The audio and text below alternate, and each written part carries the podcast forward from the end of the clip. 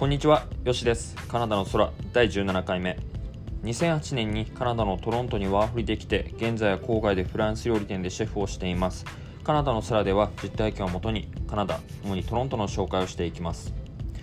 さて、昨日から9月に入りました。まあ、それでもね、まだ日本は暑いだろう、暑いんだろうなっていう感じなんだと思うんだけど、まあ、こっちはね涼しい日があったり寒い日、あのー、暑い日があったり。だけど、まあ、最近はねずっと過ごしやすい日が続いてそろそろまあ冬に向かっていくのかなって感じかな、まあ、このまま基本的にねあのどんどん気温が下がっていって10月下旬ぐらいから雪が降り始めるんだけどちょうどね俺の誕生日あたりの10月1週目から2週目にね急にねあの1週間だけ暑くなる週があるんだよね。それをねこっちではインディアンサマーっって呼んでるのね。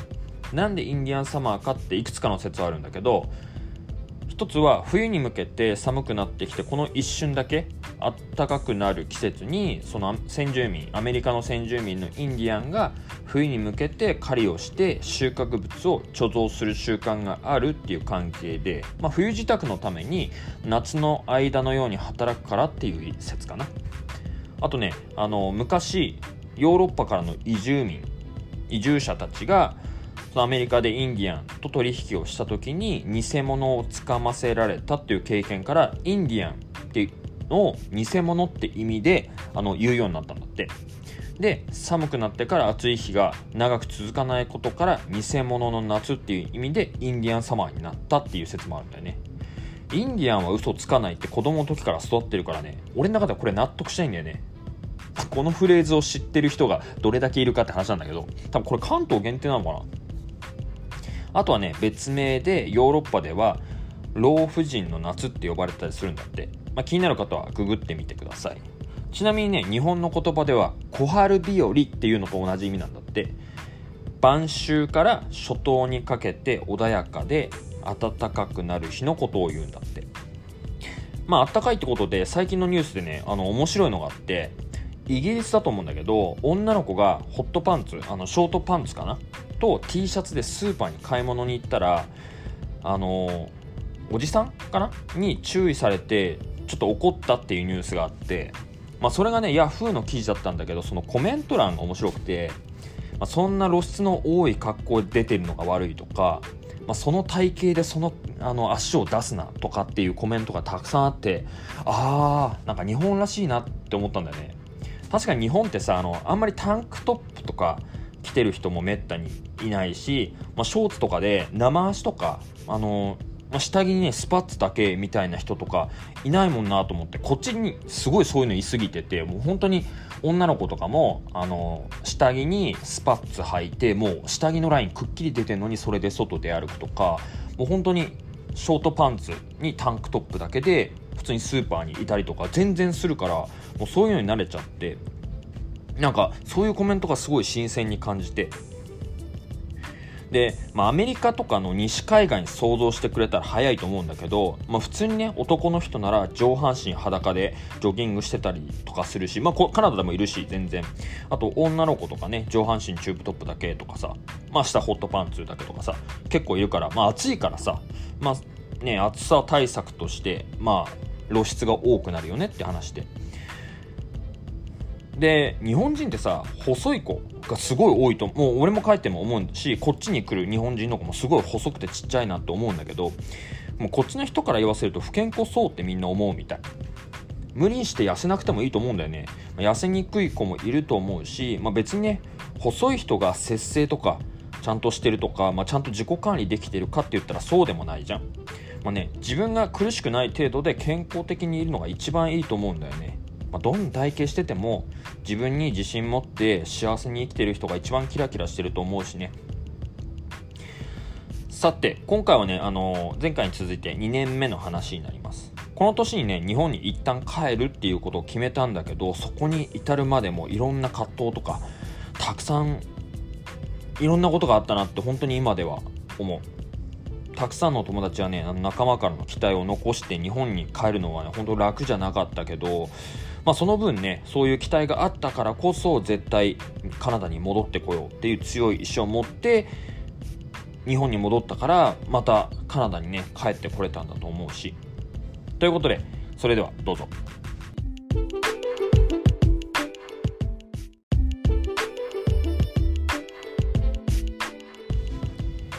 夏が終わってね徐々にチームのメンバーが日本に帰っていく。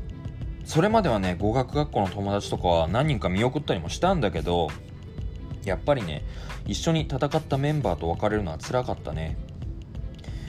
そして夏が終わって9月。新しいね新居に引っ越し。今まではワークビザを申請してから仕事場の子と日本人の子とコンドミニアムの20階の1部屋を一緒に借りてリビングルームに敷居を立てて生活してたんだけどその子のお母さんが来るから引っ越してくれないかって相談されてまあ別にね俺はそんなにこだわりもなかったしまあいいよって感じで新居探しをしてで、まあ、すぐに3日って新居をね住んでたそのコンドのところから歩いて5分ぐらいのところ、まあ、全然新居ってほどでもなくて駅から1分ぐらいのところなんだけど本当に倉庫みたいなところ。レストランの2階だったんだけど多分広さ的には3畳ぐらいのところでマットレスと物干しハンガーしか部屋にないところで、まあ、テレビもあったんだけどテレビ台がないからスーツケースの上に置いてあのテトリスの L みたいなところ。L の一番下がマットレスがあってあの縦のところにハンガー置いてあってほんと人人が1人歩ける分ぐらいな部屋のスペース。だからねほとんどの時間マットレスの上で過ごしててでキッチンとトイレとシャワーはあるんだけど共有。まあ駅地下っていうこともあってそんな部屋でもね400ドルは払ってたかな。今でさえねみんなにあんなの人間が住むとこじゃないとかまあ俺がねその時酔っ払って潰れた時に送ってくれた駐在の人にここ本当に人住んでんの？って言われたりとかまあバカにされたりしたんだけど今でもバカにされるんだけど、まあ、あれがあったからこそ今ねこうやって家を持って子供もいるっていう生活の振り幅がね、まあ、人生って面白いなって思わせてくれるんだよねだからあれはあれで良かったかなって思ううんその時は辛かったけどね、まあ、辛くはなかったか。まあ俺は、俺は結構寝れればいいタイプだから、部屋っていうのは。まあそんなんで、あの、ビザの話になるんだけど、申請してから本当は3ヶ月ぐらいで来る予定のビザが半年以上経ってからやっと届いたのね。それが9月。当初は2年から3年の予定って言われてたけど、結局手元に来た時に半年後の3月までしかなくて、いや目の前真っ暗にあったね、本当に。2、3年取れると思ってたから、それのスパンでいろいろ予定とかサッカーの方も動き出したりしてて、全てが白紙に戻った状態。初年度ほど貯金もしてなかったし、もう本当にね、これからどうしていいか本当にわからなかったね。夏に貯金すべきだったんだけど、来年もあると思ってたから全然本当にあんまり貯金もしてなくてでねまた同じ額をビザのコンサルタントに払えるかって言ったらそれもねあの、まあ、無理な状態、まあ、物理的にもお金がないっていう無理な状態と精神的にもいやいやいや割に合わんでしょっていうねことがあってなんかもうどうしようかなって感じだった。本当にどうしようかなっていう感じだったの。まあ、どうするってなってとりあえず仕事場のボスと相談して、まあ、もう一度取り直すのにも、まあ、ボスの知り合いの人が移民弁護士を紹介してくれてそこに話を聞きに行ったりとかして、まあ、それでもねその時はカナダの景気が悪くて外国人にビザが出るのは難しいんじゃないかって状況だったからうん、これにね、お金をつぎ込むのもなっていう感じで。まあそんな中ね、まあカレッジ行ってから永住権申請する方法もあるよってアドバイスをしてくれたのもあって、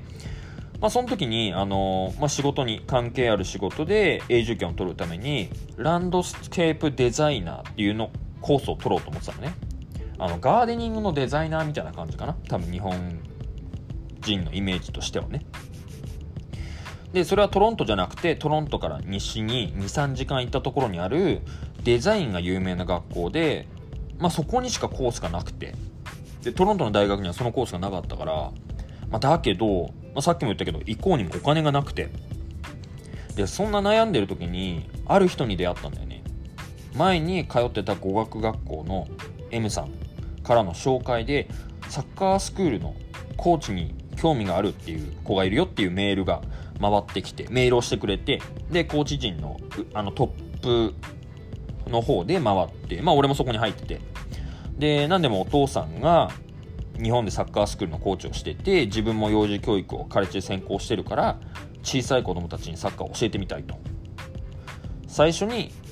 その子に会ったのは、まあ、小さいカフェでサッカースクールが始まる前にいつも一日の流れをミーティングするんだけどそこに来てくれて、まあ、一緒に自己紹介をしながらミーティングしたのが始まりだったんだけどね。で終わった後にもみんなでご飯食べに行ってまあ喋ってたら、まあ、同じ地元出身っていうことで、まあ、それがきっかけでね仲良くなって飲み行くようになって、まあ、たまたまね家が近かったっていうのもあって帰る方向も一緒だったからっていうのもあるんだけど、まあ、初めてね飲みに行ったのが忘れもしないボストンピッツァ。ボストンピッツァって多分日本にないよね。あのー、バーファミリーレストラン的な感じなんだけどそれのピザがメインのお店。でまあそこで初めてちゃんと喋って何をやってるのかとか、まあ、何を目指してるのかっていう話をしてお互いね。で聞いたら、まあ、カレッジ生でカレッジを卒業して永住権申請するつもりでいるってなって。でそこでね5000ドル払うから結婚してくれませんかって冗談で笑いながら頭下げたんだよね。今でもねお互い覚えている笑い話なんだけどまさかねその冗談が後々現実になるなんて誰が想像できたって話ね。そう。その子がね今の奥さんなの。もう10年以上も前の話なんだけどね。なんでくっついたのかって話をされるんだけど出身がね栃木だったからっていうのがねきっかけだったんだよね。冗談でも何でもなく本当これ多分栃木出身じゃなかったら多分飲みには誘ってなかっただろうとか思ったりするんだけど。でそれがね本当ビザが来てからすぐの話で出会ったのが10月下旬ぐらいだったかな。で付き合い始めたのが、まあ、お互いねこれ全然覚えてないんだけど多分12月中旬ぐらいで。でその数ヶ月後の2月か3月ぐらいからね一緒に住み始めたのよ。付き合ってすぐ。これ危ない予兆だよね。普通に客観的に見たら。だけどね今までずっと一緒に住んでんだよね。それから。まあまあ俺が1年日本にいた時もあったけど本当に付き合ってすぐからずっともう10年以上一緒に住んでるじゃないかな。俺ら2人。まあ最初はね親には内緒だったけどね。で後々奥さんがポロッと言っちゃってで、まあ、日本に1年いた時に、まあ、帰ってくる時にあの菓子折り持ってお父さんお母さんに1人で挨拶しに行ったって話があるんだけど、まあ、これはまたの話にします。で仕事の方はねそのシーズンは雪があんまり降らなかったっていうのもあってあまり仕事も入れずに結構カツカツでね厳しい状態だったの。で貯金も切り崩す感じになってってあまりね精神的にはよろしくない健康ではなかった状態だったんだよね多分その時には。まあ、そんな中サッカースクールの親御さんに紹介してもらった居酒屋。この前前回出てきた日本食の居酒屋なんだけど、まあ、ちょくちょく顔を出しててある冬の日に最近仕事少なくて暇なんですよねっておかみさんに話したらじゃあよしうちで働いてみる。サーバー探してるんだけどあまり英語喋っていいの見つからないんだよねって話になってで、まあ、日本でのね居酒屋の経験があったから2つ返事でやりますってなってそう俺ねあの最初にカナダでレストラン業界に入ったのはサーバーウェイターからなのね。でまあ雪が降ったら雪かきに行って雪が降らなかったら居酒屋でサーバーの仕事をしてっていう2つの仕事があって、まあ、たまにね休みとかなくて大変だったんだけどお金がないよりも全然良かったね。働くっていうことはやっぱり幸せだなと思った。本当お金を得れるっていうのはね。本当に助かったねその時は。で数ヶ月が過ぎた後、まあ、俺はねいつものようにシェフが切ったり握ったり寿司を握ったりね。あとお皿料理を持ったりしてんのをあの作るのを見てるのが好きだから外からずっと眺めてたの。そしたら「よしはキッチンに興味ないの。お前の性格ならキッチン向いてるよ」これがね俺の最初のステップなんだよね。最初はね全く料理のこととかシェフとしてやっていこうとか思ってなくてまずトロント来て一発目で日本食のレストランクビになってるからほんとちょっと戸惑ったんだよね。まあ、物を作るのが好きだからどうやってそういうものねあの料理ができてるのとか興味があっただけで見てただけだから、まあ、でもシェフ曰くそれが一番大事な要素らしいんだよね、まあ、今俺が上の立場になってそう思う。本当に。料理に興味がある湧くっていうことが一番本当に伸びる要素だと思う。まあ、その時はね、ほんと多分自分の気持ち的には60%ぐらいで OK したんだよね。60%いってたかなっていうぐらい、本当半々ぐらいいって、まあ、だけどね、おかみさんが大反対して、その時に、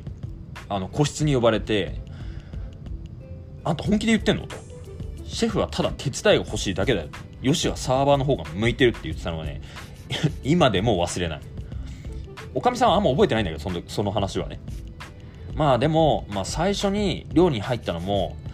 よくよく考えたら潰しが効くと思って決めたんだよね料理ができれば世界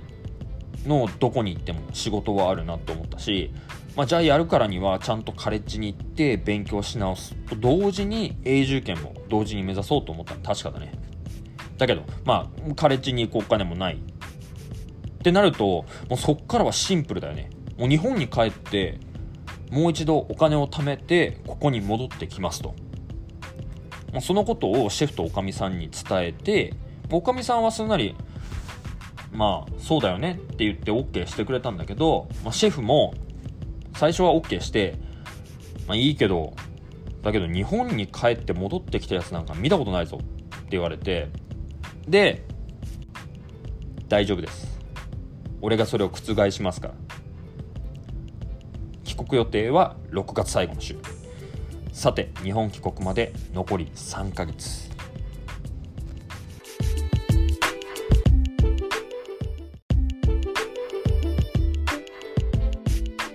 昨日ね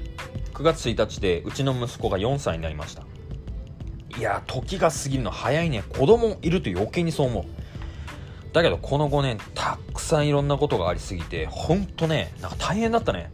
しかも一つ一つのイベントが人生の一大イベントみたいな感じでそれが目白押してまずは5年前の2015年の11月に今のレストランに移動したのが始まりででその次の月には車を買って人生初めての車。でその年のクリスマスは LA のディズニーランドに2人で行って遊んだと思ったら年越して元日に妊娠してるのが分かって安定期も入ってない状態で、あの、飛行機の空港の X レイ通って、えー、ディズニーランド行ってタワーオブテラーの3回4回ぐらい落ちたり上がったりしてでスプラッシュマウンテン乗ってみたいなこともありつつ9月に無事に生まれたっていうね。ただ逆子だったから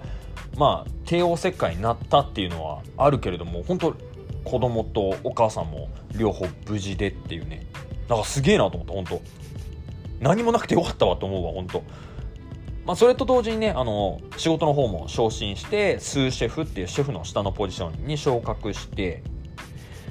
まあ、シェフっていう肩書きがついたんだよね。でその次の年2017年に家を買ってそれが2017年夏でその半年後2018年の、えー、元日に10年住んだトロントから今の町に引っ越してでそしたらその年に今のポジションのシェフっていうポジションになってで2019年その次の年の12月に2人目生まれてっていうもうこの5年濃すぎ。で2020年コロナでしょ？うん。たくさんいろんなことあったよね本当に。まあ、いつも5年ごとに自分にとっての人生のターニングポイントみたいなのが現れるんだよね。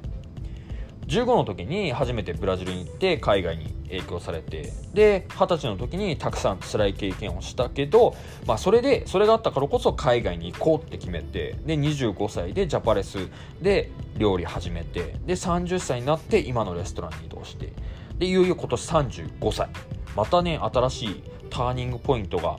来るんじゃないかって予想してたりとかもしくはねあの自分からアクションを起こすかもしれない。いくつかプランはあるから、まあ、そのアクションを起こすかもしれないってあったりとかまあそれはどう転ぶかは後々の楽しみとしてねまああるんだよね。最近ねある程度若い時に見た夢とか憧れっていうのはなんか大体手に入ったかなっていう感じがしてて例えばね、まあ、あの子供の時とか若い時に海外住んで仕事して家持って裏庭でバーベキューして家族持ってみたいなのはなんかもう今やってるからその時は無茶だなって思ってたけど周りの助けがねあって、まあ、自分の多分実力なんてとか自分がやったことなんて多分1割満たないぐらいで本当8割9割は周りの助けがあって今こういう人生をしてるなっていうことに関して本当にね人生って面白いなって日々感じてたりもするのよ。散々人生そんな甘くないって言われたけど最初からね諦めるほど人生ってつまらないものでもないなって思うし。というよりもだいぶ今の人生ね自分の中で楽しんでるなって思ってて辛いことも楽しいことも含めてでね思うんだけどみんな人生の初心者だからね。あの